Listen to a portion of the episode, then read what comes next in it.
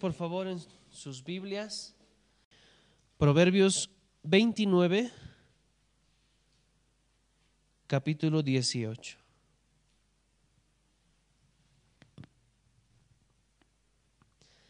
¿Qué dice?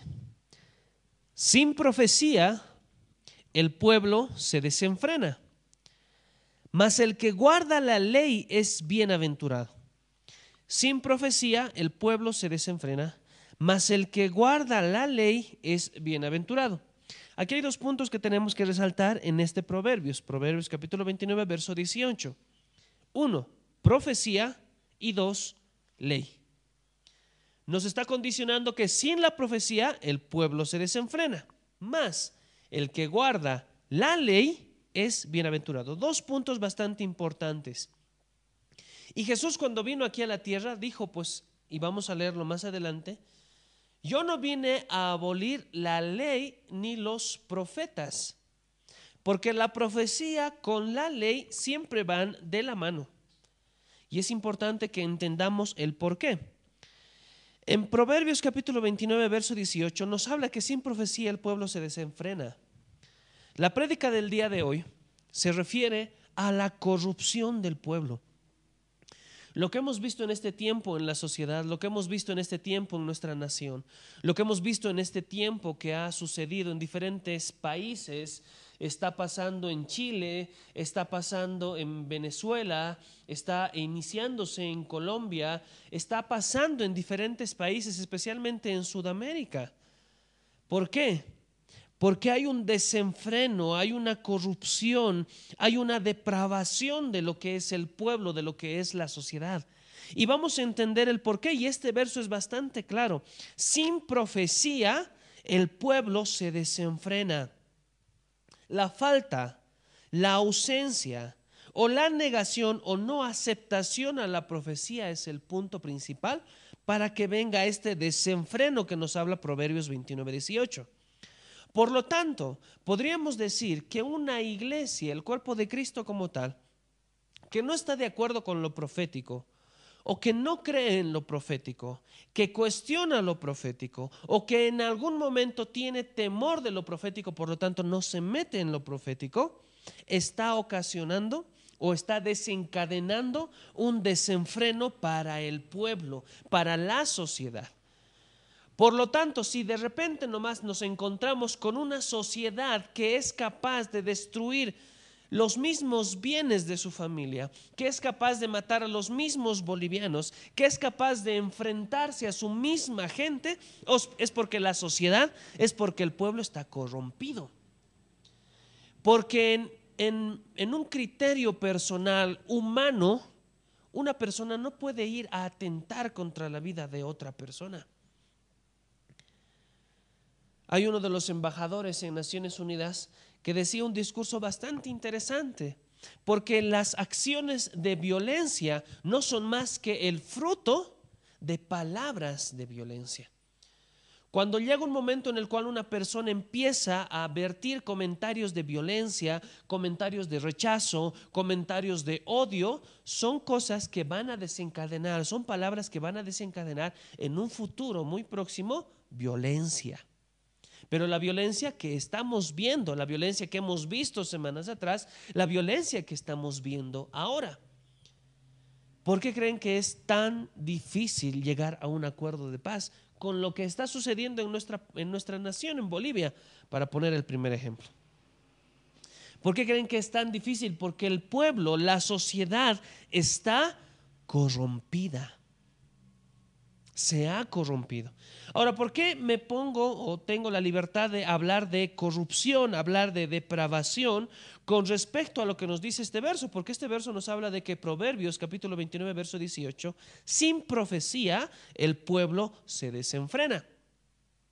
Cuando buscaba los sinónimos de desenfreno, me encontraba con la sorpresa de que los sinónimos es perversión, corrupción y depravación. ¿Y qué es lo que vemos que pasa actualmente en la sociedad?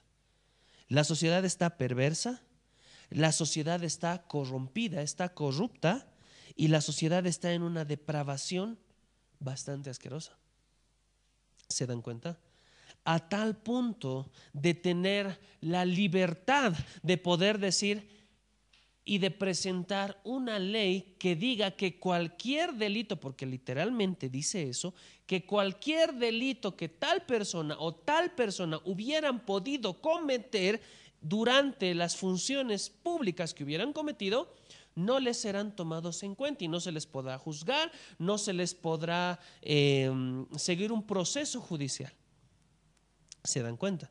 O sea, ¿hasta qué punto podemos nosotros llegar en el tema de la perversión, corrupción y depravación que con libertad podemos decir que cualquier delito que hubieran podido cometer, que eso ya implica admitir que ha habido delitos, que cualquier falta que hubieran podido cometer, eso implica que ya admiten que ha habido faltas, no se los va a poder juzgar y tener la sinvergüenzura de decir, ¿saben qué?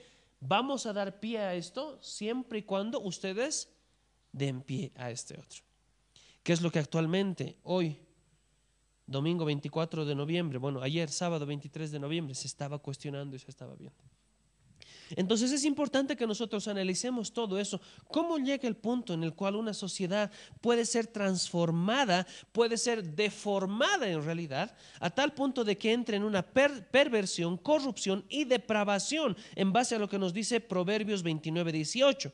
El punto fundamental es la falta, la ausencia o la negación y no aceptación de la profecía. Cuando tenemos una iglesia que no es capaz de aceptar y no nos enfocamos en una congregación específica, porque hay congregaciones proféticas en Bolivia, hay congregaciones proféticas en Colombia, en Chile, en Venezuela, en diferentes países que están viviendo conflictos, hay congregaciones proféticas. Pero una iglesia, el cuerpo de Cristo en una nación, porque este problema social o esta corrupción social es de la sociedad, no es de una congregación específicamente. Las personas que están matando gente, las personas que están yendo a atentar contra su propia gente, las personas que aceptan que otras personas de otros países vengan a someterles y a obligarles, siendo que nosotros somos más que ellos y terminamos haciendo lo que ellos nos piden, destruyendo nuestro país, es porque hay esa corrupción. Y es porque no depende de una congregación específicamente, sino de la iglesia sino del cuerpo de Cristo. Y si como iglesia, como cuerpo de Cristo, se puede aceptar la profecía, escuchar la profecía, pero también obedecer y hacer lo que nos muestra la dirección profética de Dios, aceptar ese mover profético, pues entonces ahí vamos a empezar a ir cambiando, a ir transformando la sociedad como tal. Por, esto, por eso este verso en Proverbios capítulo 29, verso 18 es tan claro y dice que sin profecía el pueblo se desenfrena. Pero no es que es culpa de aquellas personas que no están profetizando, sino el punto es de la iglesia como tal. De nada sirve que haya una iglesia, una congregación profética en un determinado lugar, si la iglesia como tal no acepta lo profético. ¿Me entiende? De nada sirve que como iglesia, y me refiero al cuerpo de Cristo, se diga como hace unos meses atrás se hizo, aceptamos lo profético y pedimos perdón a lo profético, porque eso se hizo aquí en La Paz, y aceptamos y declaramos que, que la voz profética no va a ser más callada, y se lo hizo en un acto, en una reunión de pastores, si después yo no voy a buscar la dirección profética. Porque no es que digo, acepto lo profético y después me quedo de brazos cruzados esperando que Dios venga a tocar mi puerta para decirme. Entonces son ciertos detalles que nosotros tenemos que empezar a tomar en cuenta. ¿Por qué? Porque lo profético es claro, es puntual. Lo profético no se va con, cosas tibias, como nos habla Apocalipsis. Lo profético nos va a decir o es blanco o es negro, o se acepta o no se acepta. Y eso lo vamos a leer más adelante cuando leamos algunos versos del Sermón del Monte que nos habla Jesús en Mateo capítulo 5, capítulo 6 y capítulo 7. Y es importante que cada uno de nosotros entendamos a qué se refiere con respecto a eso profético. Porque si Jesús nos dice que no vino a abolir la ley ni los profetas, no vino a cambiar todo esto, pero al mismo tiempo Pablo nos dice que nosotros no vivimos bajo la ley, Entonces pareciera que hay una confusión porque este verso nos dice que sin profecía el pueblo se desenfrena. Por lo tanto, aceptamos que si no queremos esa corrupción, esa perversión y esa depravación del pueblo, necesitamos profecía. Necesitamos el mover profético. Pero ¿qué, ¿qué, dice también en ese mismo verso? Mas el que guarda la ley es bienaventurado. Pero seamos honestos, nadie en la tierra es capaz de guardar la ley. Nadie. Y Jesús cuando vino aquí a la tierra lo dijo. Nadie es capaz de poder cumplir en cabalidad la ley. Y hoy día les voy a entregar una copia de los 613 mandamientos que nos habla el Pentateuco, para que ya luego puedan estar analizando en sus casas. Pero llega un punto en el cual absolutamente nadie es capaz de guardar todo esto, solamente uno, y ese fue Jesús. ¿Se dan cuenta? Nadie es capaz de guardar la ley.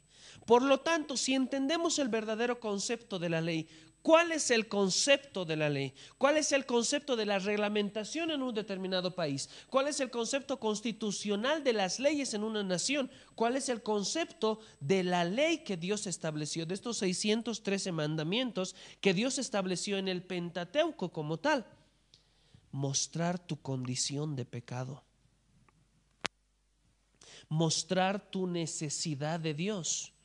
¿Por qué? Porque si la ley me dice que no tengo que mentir y yo miento, ¿qué pasa con mi conciencia? ¿Qué pasa con lo que yo conozco de la vida?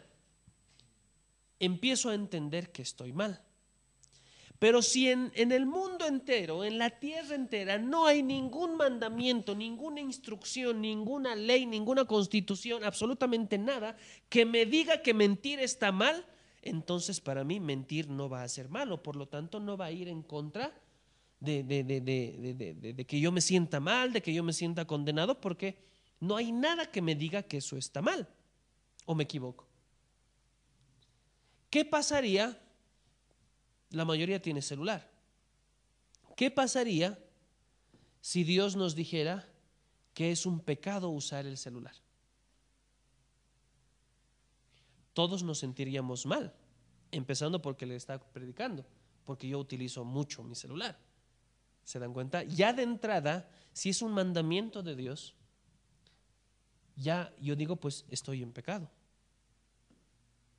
¿Me entienden? Porque yo he usado mi celular porque yo necesito mi celular, porque hay algunas cosas que quizás en, esta tecnología o en esta actualidad, pues dependo de mi celular, la agenda, tantas cosas, los números telefónicos, nadie se sabe de memoria, cuando antes nuestros papás, pues de memoria todos los números, mi mamá cuando trabajaba en, su trabajo en una, en una mm, oficina contable, se sabía todos los números telefónicos de memoria de todos los clientes, de tal número, sí, sí, tal, tal, tal número, pero en cambio ahora con el celular no lo sabemos. Pero el ejemplo que yo me quiero referir en este caso es, como nosotros no sabemos qué está bien o qué está mal, creemos que estamos bien en muchas cosas. Cuando uno sale a evangelizar a las calles, la gente dice, pero yo no he matado, yo no he robado, así que no es que estoy mal, ¿me entienden? Pero Dios se dio el trabajo de absolutamente abarcar todo y lo van a ver acá, todo con respecto al tema de los mandamientos que él ha establecido en lo que es el Pentateuco. Génesis, Éxodo, Levítico, Números, Deuteronomio. Los cinco libros, los primeros libros de la Biblia, que forman parte de la Torah para el pueblo de Israel. Entonces, cuando nosotros entendemos los 613 mandamientos que están establecidos acá, nadie, absolutamente nadie ha sido capaz de cumplirlos todos estos, con excepción de Jesús. ¿Se dan cuenta? Por eso él tenía la atribución de poder decir, yo no he venido a aboler la ley ni a los profetas, yo he venido a cumplirla porque él era capaz de cumplirla. Porque si en uno de estos mandamientos él incumplía, inmediatamente era considerado pecador. Y el sacrificio que hizo en la cruz no hubiera sido aceptado. Entonces es importante que nosotros entendamos eso en primer lugar. Pero acá nos dice, más el que guarda la ley es bienaventurado. Vamos a entender en un momento más lo que implica ese guardar la ley. Proverbios 29, 18. Sin profecía el pueblo se desenfrena, mas el que guarda la ley es bienaventurado. Ese desenfreno les había hablado que un sinónimo del desenfreno es perversión, corrupción y depravación. Y en mi curiosidad me puse a buscar el significado, no en lo que yo entiendo se me ha enseñado, sino el significado tal cual de lo que es perversión, corrupción y depravación. La perversión es invertir o cambiar, perturbar el orden o el estado de una cosa. Invertir o cambiar, perturbar el orden o el estado de una cosa. Por lo tanto, cuando Dios nos ha creado en Génesis 1 y nos habla de que fuimos creados a imagen y semejanza de Dios, y durante muchos versos de la palabra nos habla de que nosotros fuimos creados a imagen y semejanza de Dios y que tenemos que reflejar esa imagen y semejanza de Dios. Cuando hay ausencia de profecía, cuando hay ausencia de dirección de Dios, y vamos a entender también qué es profecía como tal, la persona, el individuo, la sociedad, el individuo forma parte de una sociedad, empieza a corromperse, empieza a invertirse por completo. Si el diseño de Dios me decía que tengo que ir hacia el norte, pues esta falta de profecía me va a direccionar a que yo me invierta y ahora vaya hacia el sur. Deuteronomios 30, Deuteronomios 28, ¿qué es lo que nos habla? Hay el camino de la vida y el camino de la muerte. Hay el camino de la bendición y el camino de la maldición. O es positivo o es negativo. Y es de ahí donde han sacado el famoso yin yang para la nueva era, por ejemplo. Entonces es importante que nosotros entendamos lo que está sucediendo acá, porque hay dos caminos que nosotros tenemos que seguir. Y la ausencia de dirección de Dios, la ausencia de la profecía, la ausencia de lo profético va a ocasionar que yo pervierta mi dirección en Dios y obviamente esa perversión me va a invertir, me va a cambiar, me va a perturbar el orden o el estado en el cual yo estoy direccionado. ¿Me entienden? ¿Cuántas ocasiones hemos adorado? La palabra nos dice que todo está en el orden de Dios. Dios está en el orden de todo. Dios ordena todas las cosas. Dios ordena las estrellas. Dios ordena el universo. Dios ordena absolutamente todo que está sosteniendo el universo en sus manos. Apocalipsis, cuando entendíamos lo que implica Dios Todopoderoso. La ausencia de esa dirección va a pervertir ese entendimiento en mi vida. Por lo tanto, de que yo esté encaminado en una cosa, voy a terminar pervirtiendo ese, ese encaminamiento que Dios me ha dado, por decir así, no sé si existe esa palabra, para que yo me desvíe de mi propósito. ¿Qué más estábamos hablando del desenfreno? Estamos en Proverbios capítulo 29, verso 18, que dice, sin profecía el pueblo se desenfrena. Y ese desenfreno, sus sinónimos, perversión, corrupción, depravación, perversión, que va a invertir ese camino, va a cambiar ese camino, va a perturbar ese orden ya establecido. Corrupción, acción y efecto de destruir o alterar globalmente por putrefacción, también acción de dañar, sobornar y pervertir a alguien. Tiene relación con perversión. Cada uno de nosotros en la palabra nos dice que ya no ofrecemos un sacrificio físico, una vaca, un buey, un cordero, unas palomas, un animal como tal, no ofrecemos un sacrificio como tal físico, porque después de Cristo, cada uno de nosotros es ese sacrificio vivo que tiene que, eh, declarando su nombre, con ese sacrificio de labios, pronunciar su nombre, glorificarlo, alabarlo, porque nosotros somos ese sacrificio. ¿Y qué es lo que pasaba con ese sacrificio? Ese sacrificio empezaba a subir con olor fragante. Bueno, la idea era que suba con olor fragante hasta el trono de Dios y Dios decidía si era aceptado o no ese sacrificio. ¿Me entienden? Porque para que sea sacrificio, que habíamos entendido, no puede ser sacrificio si no tiene un alto valor, si no te cuesta hacer algo. Si algo no te cuesta, no es sacrificio. Si para ti es algo cómodo, es algo común, no sé, pues todo el tiempo levantar tus brazos, no es sacrificio para Dios eso. Pero si para ti es sacrificio cantar fuerte porque no se te da vergüenza o te sientes incómodo, ¿cómo vas a gritar? y decides hacerlo, ya estás haciendo algo que te cuesta hacer, por lo tanto va a ser un sacrificio para Dios.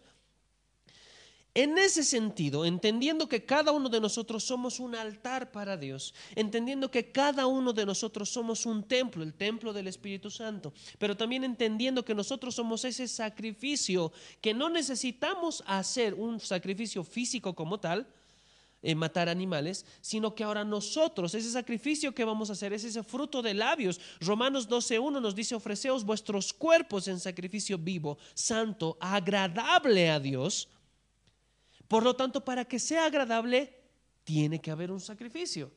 Para que ese sacrificio sea sacrificio, tiene que ser algo que cueste, de alto valor. Por eso, cuando no hay profecía, se viene a corromper el templo.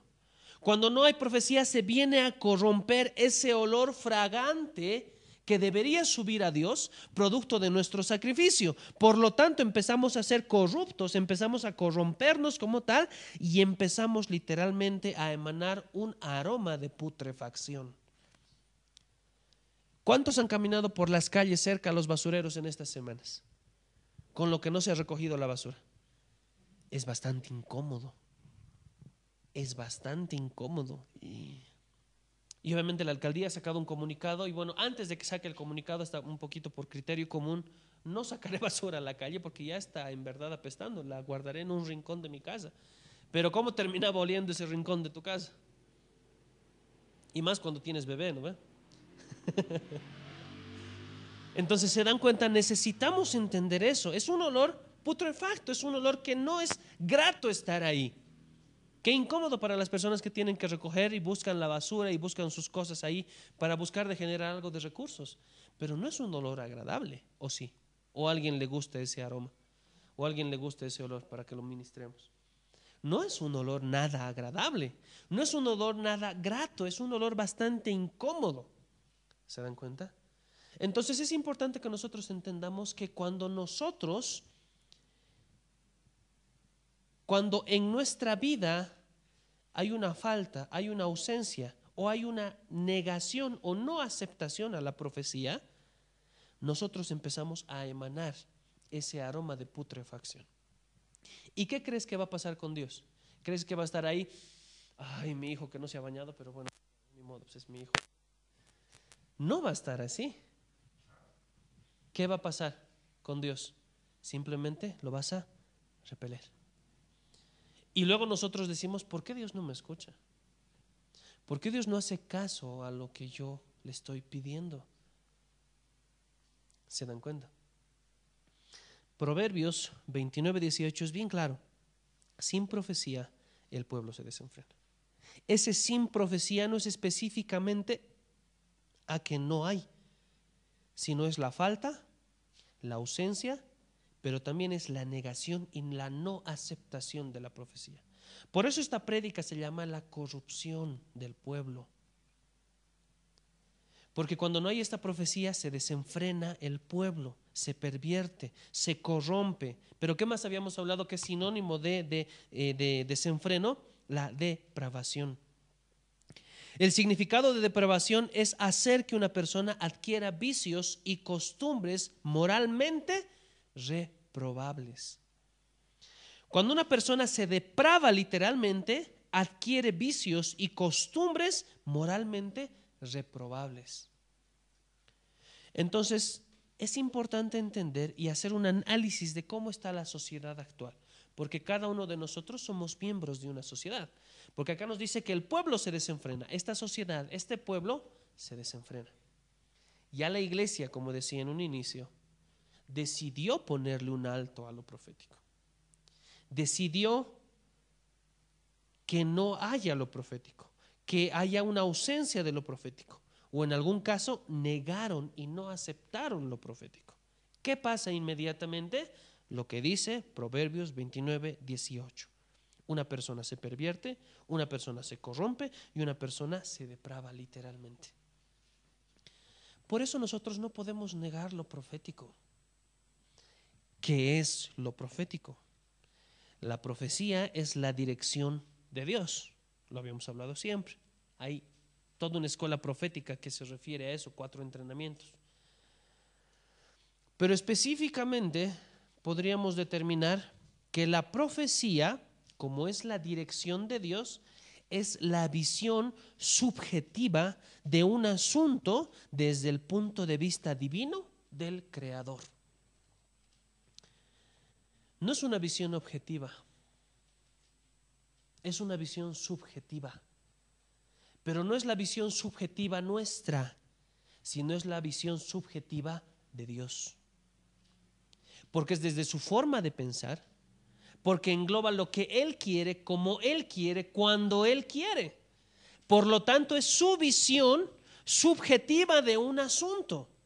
Entonces, si la, dirección profética, esta profecía como tal, este mover profético como tal, es esa visión subjetiva de un determinado tema, de una determinada situación, pero desde el punto de vista del Creador, y ahí es una redundancia, porque eso es la visión subjetiva de Dios, desde lo que Él quiere, como Él quiere, cuando, lo él quiere, cuando Él quiere, todo gira en torno a Él y cómo Él quiere hacer las cosas. ¿Qué es lo que quiere para Bolivia? De Bolivia saldrá la luz a las naciones, palabra profética establecida para nuestra nación. ¿Se dan cuenta? Pero no es la única. Voy a buscar, mientras seguimos hablando, una palabra profética que lo hemos mandado en el grupo, pero también eh, es importante que la escuchemos porque por ahí no todos la han escuchado. Pero es importante que nosotros entendamos que todo lo que Dios ha hablado para nuestra nación, si no es aceptado, y no simplemente implica, eh, ya ok, sé que lo profético existe y tantas cosas como habíamos hablado en algún momento, sino que también implica obediencia a lo que habla lo profético. ¿Qué es lo que habla lo profético? ¿Qué es lo que dice lo profético? ¿Qué es lo que nos muestra lo profético? Les había hablado que hace unos meses atrás, eh, a nivel La Paz como tal, se pidió perdón a lo profético. Se hizo un acto con algunos pastores, se convocó a algunos profetas, muchos no fueron, pero se pidió perdón a lo profético. Y cuando se pidió perdón a lo profético, se dijo, queremos que la voz profética no sea callada más en la paz. Pero con todo lo que está pasando ahora alrededor, lo que menos se hace es buscar la voz profética. Entonces, de nada sirve que en algún momento simplemente nosotros digamos que ya vamos a aceptar la voz profética si es que nosotros no vamos a obedecer la voz profética. Porque el verso dice, sin profecía el pueblo se desenfrena. Si en verdad nosotros queremos generar una transformación en la sociedad, necesitamos que también se instruya en el tema de la obediencia a lo profético. ¿Y qué es lo que nos dice lo profético? Solamente, y eso voy a poner un ejemplo bien claro en un paréntesis, solamente con una publicación que Dios mostró que era necesaria, ni siquiera publicación, porque se publicó mucho tiempo después que Dios nos mandó a hacer un acto profético, con lo que dice Daniel capítulo 5, verso 21, no recuerdo el verso ahora en este momento, que nos dice eh, que Dios declaró y le habló a un gobierno, mene, mene, tekel, uparsin. Y Dios mucho tiempo atrás nos, nos, dijo que teníamos que establecer eso en diferentes instituciones públicas y lo hicimos.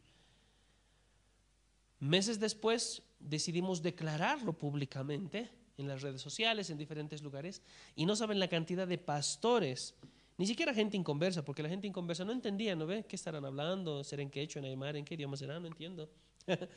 Pero pastores decían, ¿con qué autoridad podemos nosotros declarar esa maldición contra un gobierno? Es que no es nuestra. ¿Qué decíamos que era lo profético? Es la visión subjetiva de Dios. Es la manera en la cual Dios ve un asunto específicamente, desde el punto de vista de Dios. Y si Dios decidió en su decisión ¿Quién es capaz de cuestionarlo? Decidir establecer esa palabra con respecto a un gobierno, simplemente, ¿qué nos, qué nos toca a nosotros? Obedecerla. ¿Me entienden? Obedecerla. Pero el punto es, ¿quién va a estar en la situación de poder confrontarse y enfrentarse a todo lo que pueda pasar a su alrededor para obedecer la voz profética? Ahora, ¿se imaginan que toda una sociedad sea capacitada, sea culta, sea entrenada como para que en verdad pueda obedecer la voz profética? No habría corrupción, no habría pervención, no, había, no habría depravación como tal. Entonces es importante que nosotros entendamos todos estos puntos. ¿Por qué? Porque al final creo que todos queremos paz para nuestra nación. Pero no está simplemente en declarar paz o en decir paz o en que en verdad nos unamos de las manos y cantemos juntos Kumbaya. No está en eso, sino está en el hecho mismo de que en verdad lo profético tiene que empezar a inundar las calles. Lo profético no es nuestra visión de la sociedad. ¿Qué habíamos dicho que es? Es la visión subjetiva de un asunto desde el punto de vista divino del Creador. Por lo tanto, en resumen, cómo Dios ve las cosas. Es que no hay alimento, es que hay escasez, es que hay pobreza, es que nos van a matar, es que seguro van a venir a mi casa y nos van a robar, robar nos van a saquear. ¿Eso es lo que Dios está viendo en ese momento? ¿O la visión subjetiva, la palabra profética que Dios ha desatado en ese momento? Es pues que Dios va a derramar su paz, una paz que sobrepasa todo entendimiento, que de repente Dios te va a decir, se está despertando la muerte en tu nación y necesitamos declarar que el perfecto amor de Dios echa fuera todo temor, porque tan fuerte como la muerte es el amor. Y Dios que es el amor va a empezar a inundar nuestra, nuestras calles, nuestras ciudades, nuestros departamentos, toda Bolivia, toda Sudamérica. ¿Me entienden? Y empezamos a declarar y empezamos a hablar lo que Dios está hablando, lo que Dios está viendo, cómo Dios lo está viendo.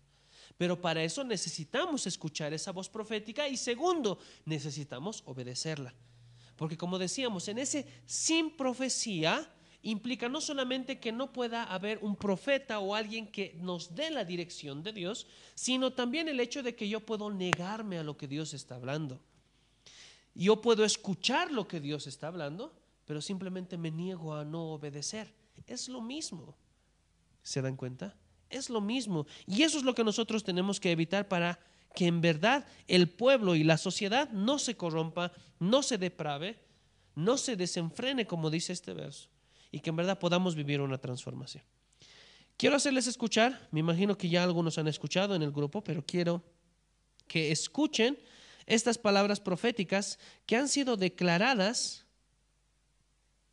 para Bolivia. Y si es que el Internet no me juega una mala pasada, pues lo vamos a poder escuchar. Amén.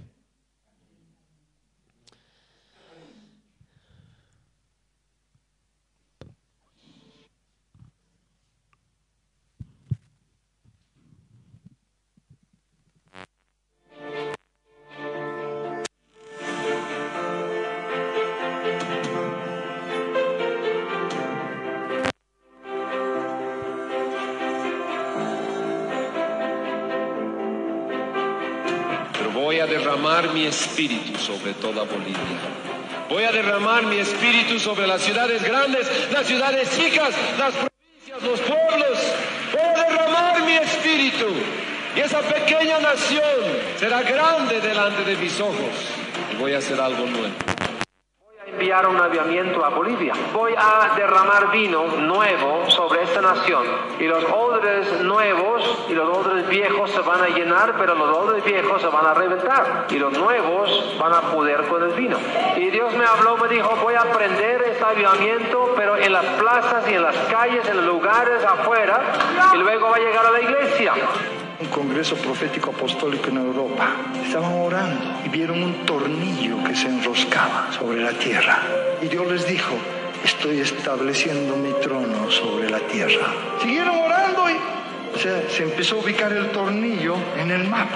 Se fue a Sudamérica y les dijo Dios, estoy estableciendo mi trono en Bolivia. Y ahí iba a salir la luz a las naciones de la tierra. Bolivia fue escogida para ser un guerrero del último tiempo, que serían usados cataclismo mundial más poderoso del último tiempo. The time of restoration have come for Bolivia. El tiempo de la restauración ha llegado para Bolivia. That God is fixing to act supernatural. Es que está, Dios está preparando para lo supernatural. Of your visitation La hora de la visitación for Bolivia have come. para Bolivia ha llegado. Bolivia is on God's list Bolivia está en la lista de Dios to be first para ser primera, to receive the visitation para recibir la visitación of this last day. de estos últimos días. And this is the hour Y esta es la hora to apply yourself for the real para lo real and the greatest y lo grandioso, move of God grandioso movimiento de that Dios ever been done on the earth. que haya aparecido sobre la tierra. Amen. Amén. Palabra profética que no ha sido de este año, no ha sido de hace dos años atrás, ha sido de hace bastante tiempo, de diferentes personalidades. Entonces es importante que nosotros entendamos lo que ha sido hablado para nuestra nación y qué implica. Si se habla de que Bolivia va a salir la luz a las naciones, por lo tanto implica que Bolivia va a tener que pelear con las tinieblas. ¿Se dan cuenta? Si se habla de que vamos allá, como decía Yanira González en una de las palabras proféticas, de que Bolivia eh, va a ser uno de los guerreros del último tiempo, que va a, estar, va, eh, va a ser, va a tener una actuación bastante importante en el evangelismo mundial del último tiempo. Entonces, ¿eso qué implica? ¿Qué está pasando con todo esto que, que está sucediendo en nuestra nación? Intercesión, ayuno, oración, búsqueda de Dios, dirección. Pero ¿acaso necesitamos esperar que la sociedad se desenfrena, se pervierta, se corrompa, se deprave para que en verdad nos acerquemos a Dios y busquemos ese cambio? Más bien lo que debería pasar es levantarnos como iglesia, y me refiero al cuerpo de Cristo, para transformar la sociedad y evitar que esto empeore y que esto vuelva a repetirse o que esto pase. ¿Se dan cuenta? Pero las cosas no fueron así. Y al final Dios tiene un propósito para cada uno y Dios va a ser fiel en cumplir ese propósito. Y a través de persecución, de alguna manera indirecta o directa para algunas otras personas, pues está ocasionando que la iglesia empiece a levantarse. A pesar de que todavía el tema de la unidad es un talón de Aquiles para la iglesia. Vamos a escuchar otra palabra profética que no sé si la han escuchado, la hemos compartido también, pero eh, esto se la dijo en Uprising el 2017.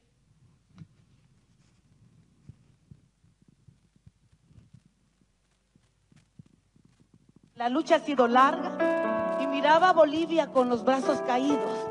Y oía del Señor y me decía, ciertamente está muy, muy, muy cansada. Me decía el Señor, les he puesto una trampa a todos. Y la trampa es eso, que con sus fuerzas ya no van a poder seguir. Ya no van a poder seguir. Y por eso trajo a un chiquitito para decirles, tienen que someterse, tienen que rendirse totalmente. ¿Sabe? Puedo sentir el debilitamiento de muchos, pero puedo sentir el corazón de Dios que les dice, reciban fuerza, reciban energía, reciban aún un nuevo aliento de parte de Dios, reciban el nivel de fe que es dado en la misma medida para todos. El Señor quiere que ejerciten esa fe. Y le han pedido, Señor, pero sabe, más grande el nivel que Dios quiera llevar a Bolivia, más grande el diablo que van a tener que conquistar. Y le voy a decir algo, Jehová no ha perdido ni una sola batalla. Y no será Bolivia el que le haga perder una batalla al Señor. Así que Padre, en el nombre de Jesús, decreto y declaro que la fuerza del que crea todo, que la fuerza del Altísimo viene sobre tu cuerpo, Señor. Que tu cuerpo es el que quiere parecerse a la cabeza, que es Jesucristo. Y en esta hora, Dios mío, levantamos al cansado, levantamos al caído, Rey, levantamos al que ha perdido la esperanza. Levantamos al que ha dejado de soñar. Levantamos, oh Señor, y nos decimos, Rey, haz tú el trabajo. Nosotros hacemos lo posible, pero lo imposible es tu trabajo, Señor. Imposible Bolivia para nosotros, posible la transformación de esta nación para ti.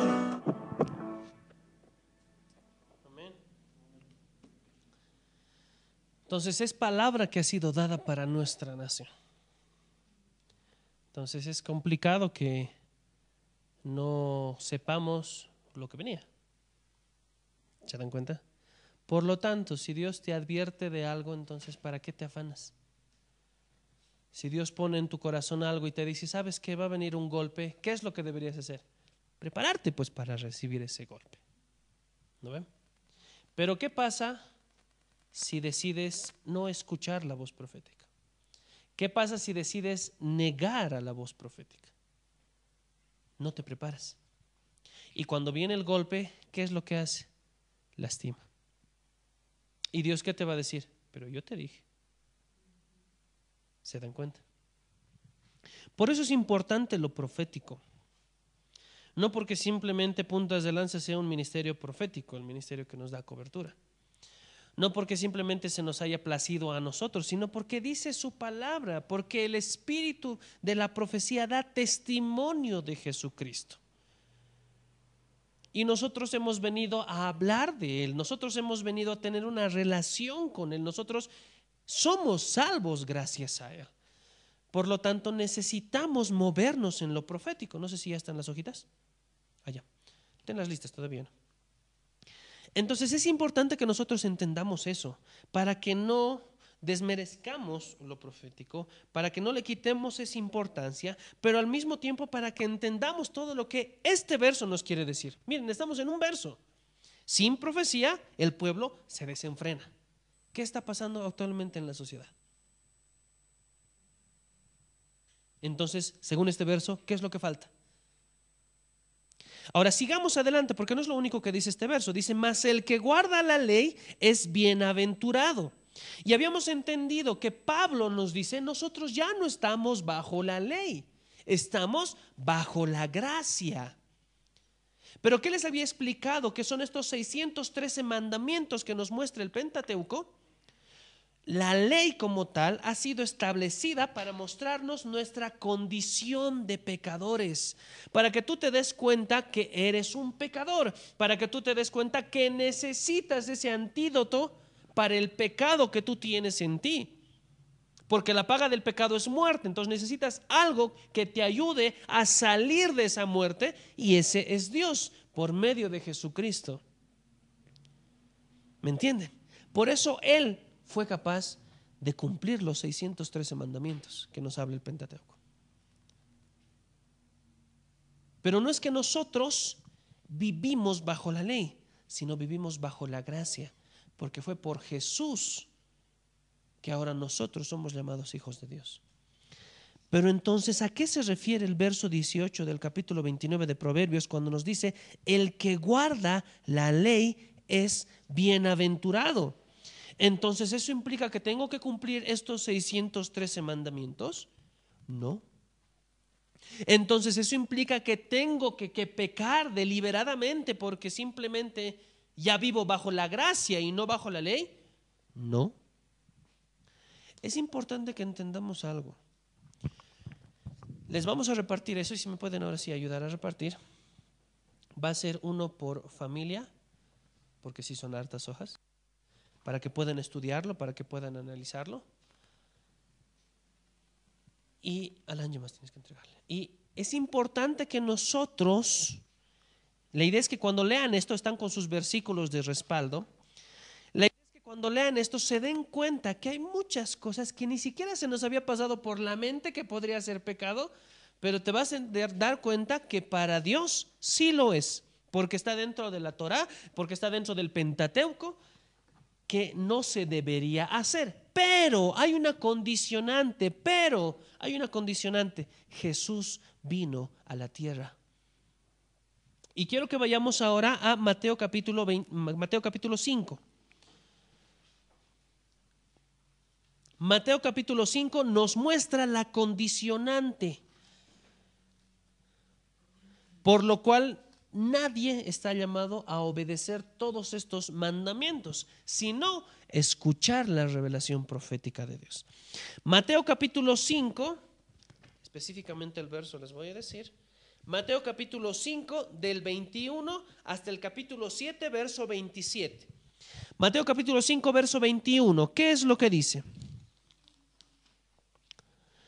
Oísteis que fue dicho a los antiguos, no matarás.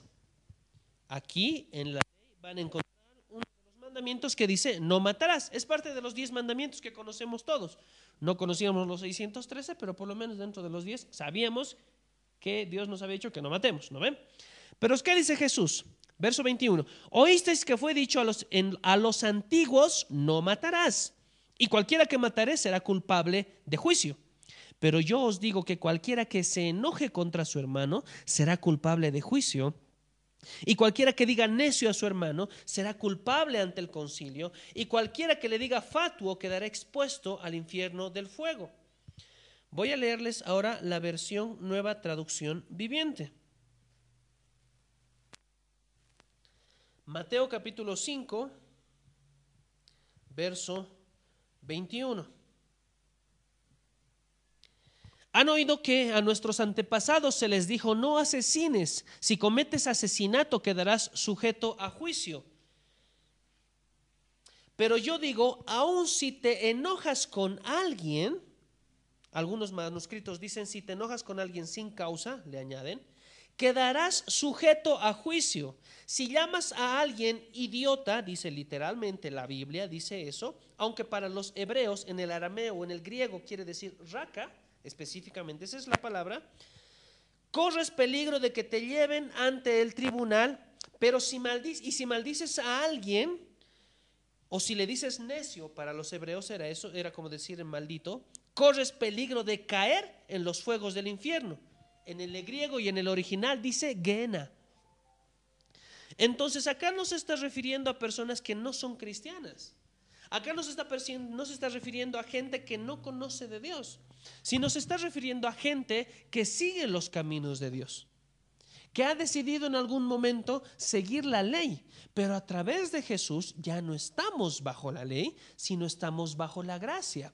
Y en la gracia la vara se sube de nivel. Porque si en la ley me decía no matarás, en la gracia me dice que si yo tengo algo contra mi hermano, ya es como si lo estuviera matando. ¿Se dan cuenta?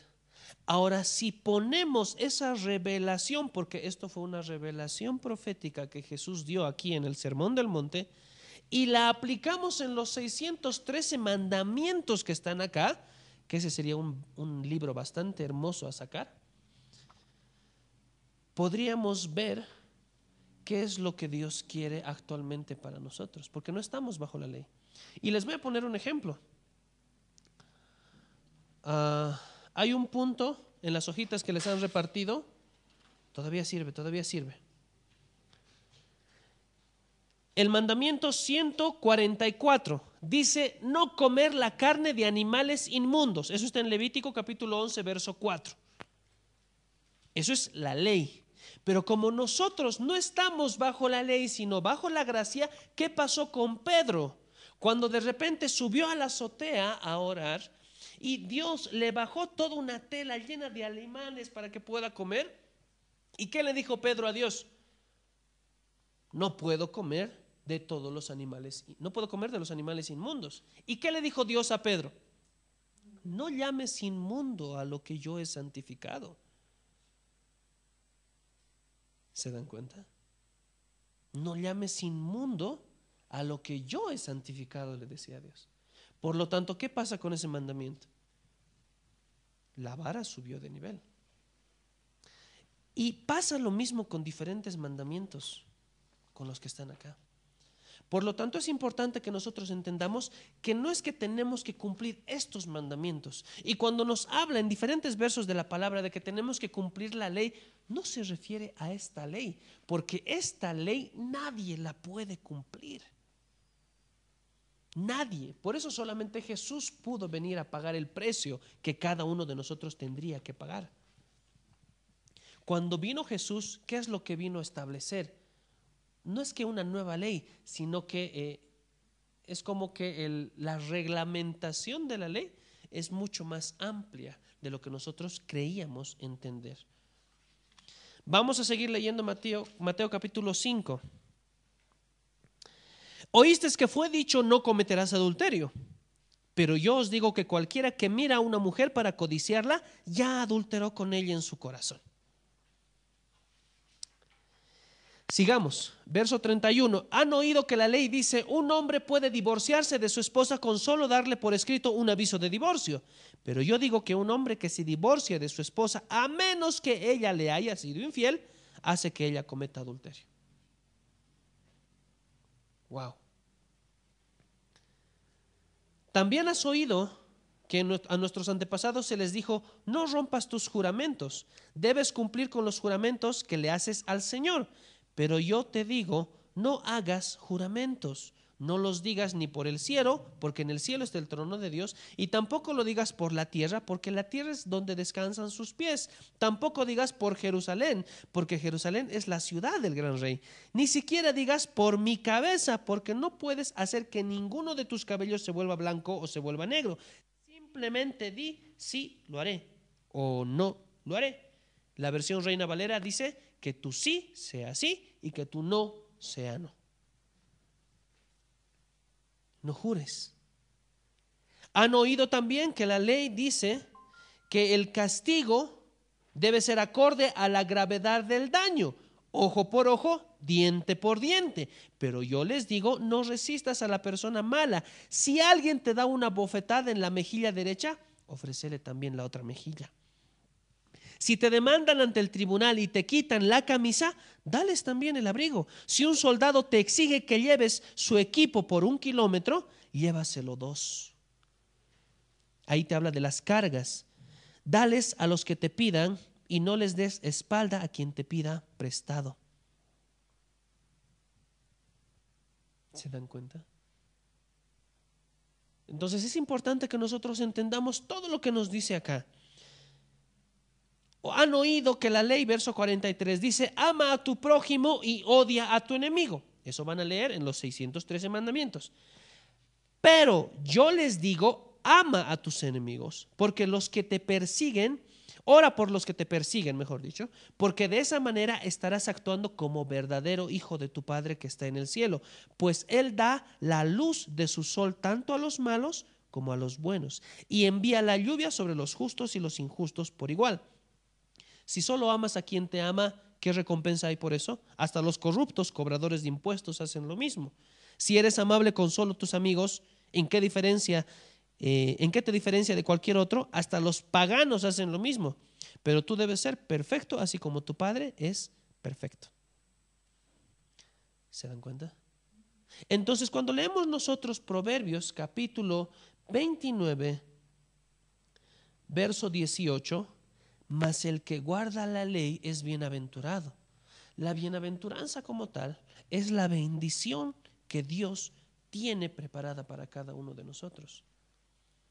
Por lo tanto, si me dice que si yo guardo la ley, ¿qué ley? ¿Esta ley? No, sino la ley que Jesús ha establecido, que vamos a poder ver algunos puntos en el Sermón del Monte, Mateo 5 hasta Mateo 7, pero también entendiendo que después de Cristo, lo profético, la profecía como tal, va a venir a ser nuestra ley. ¿Qué es lo que Dios nos dice?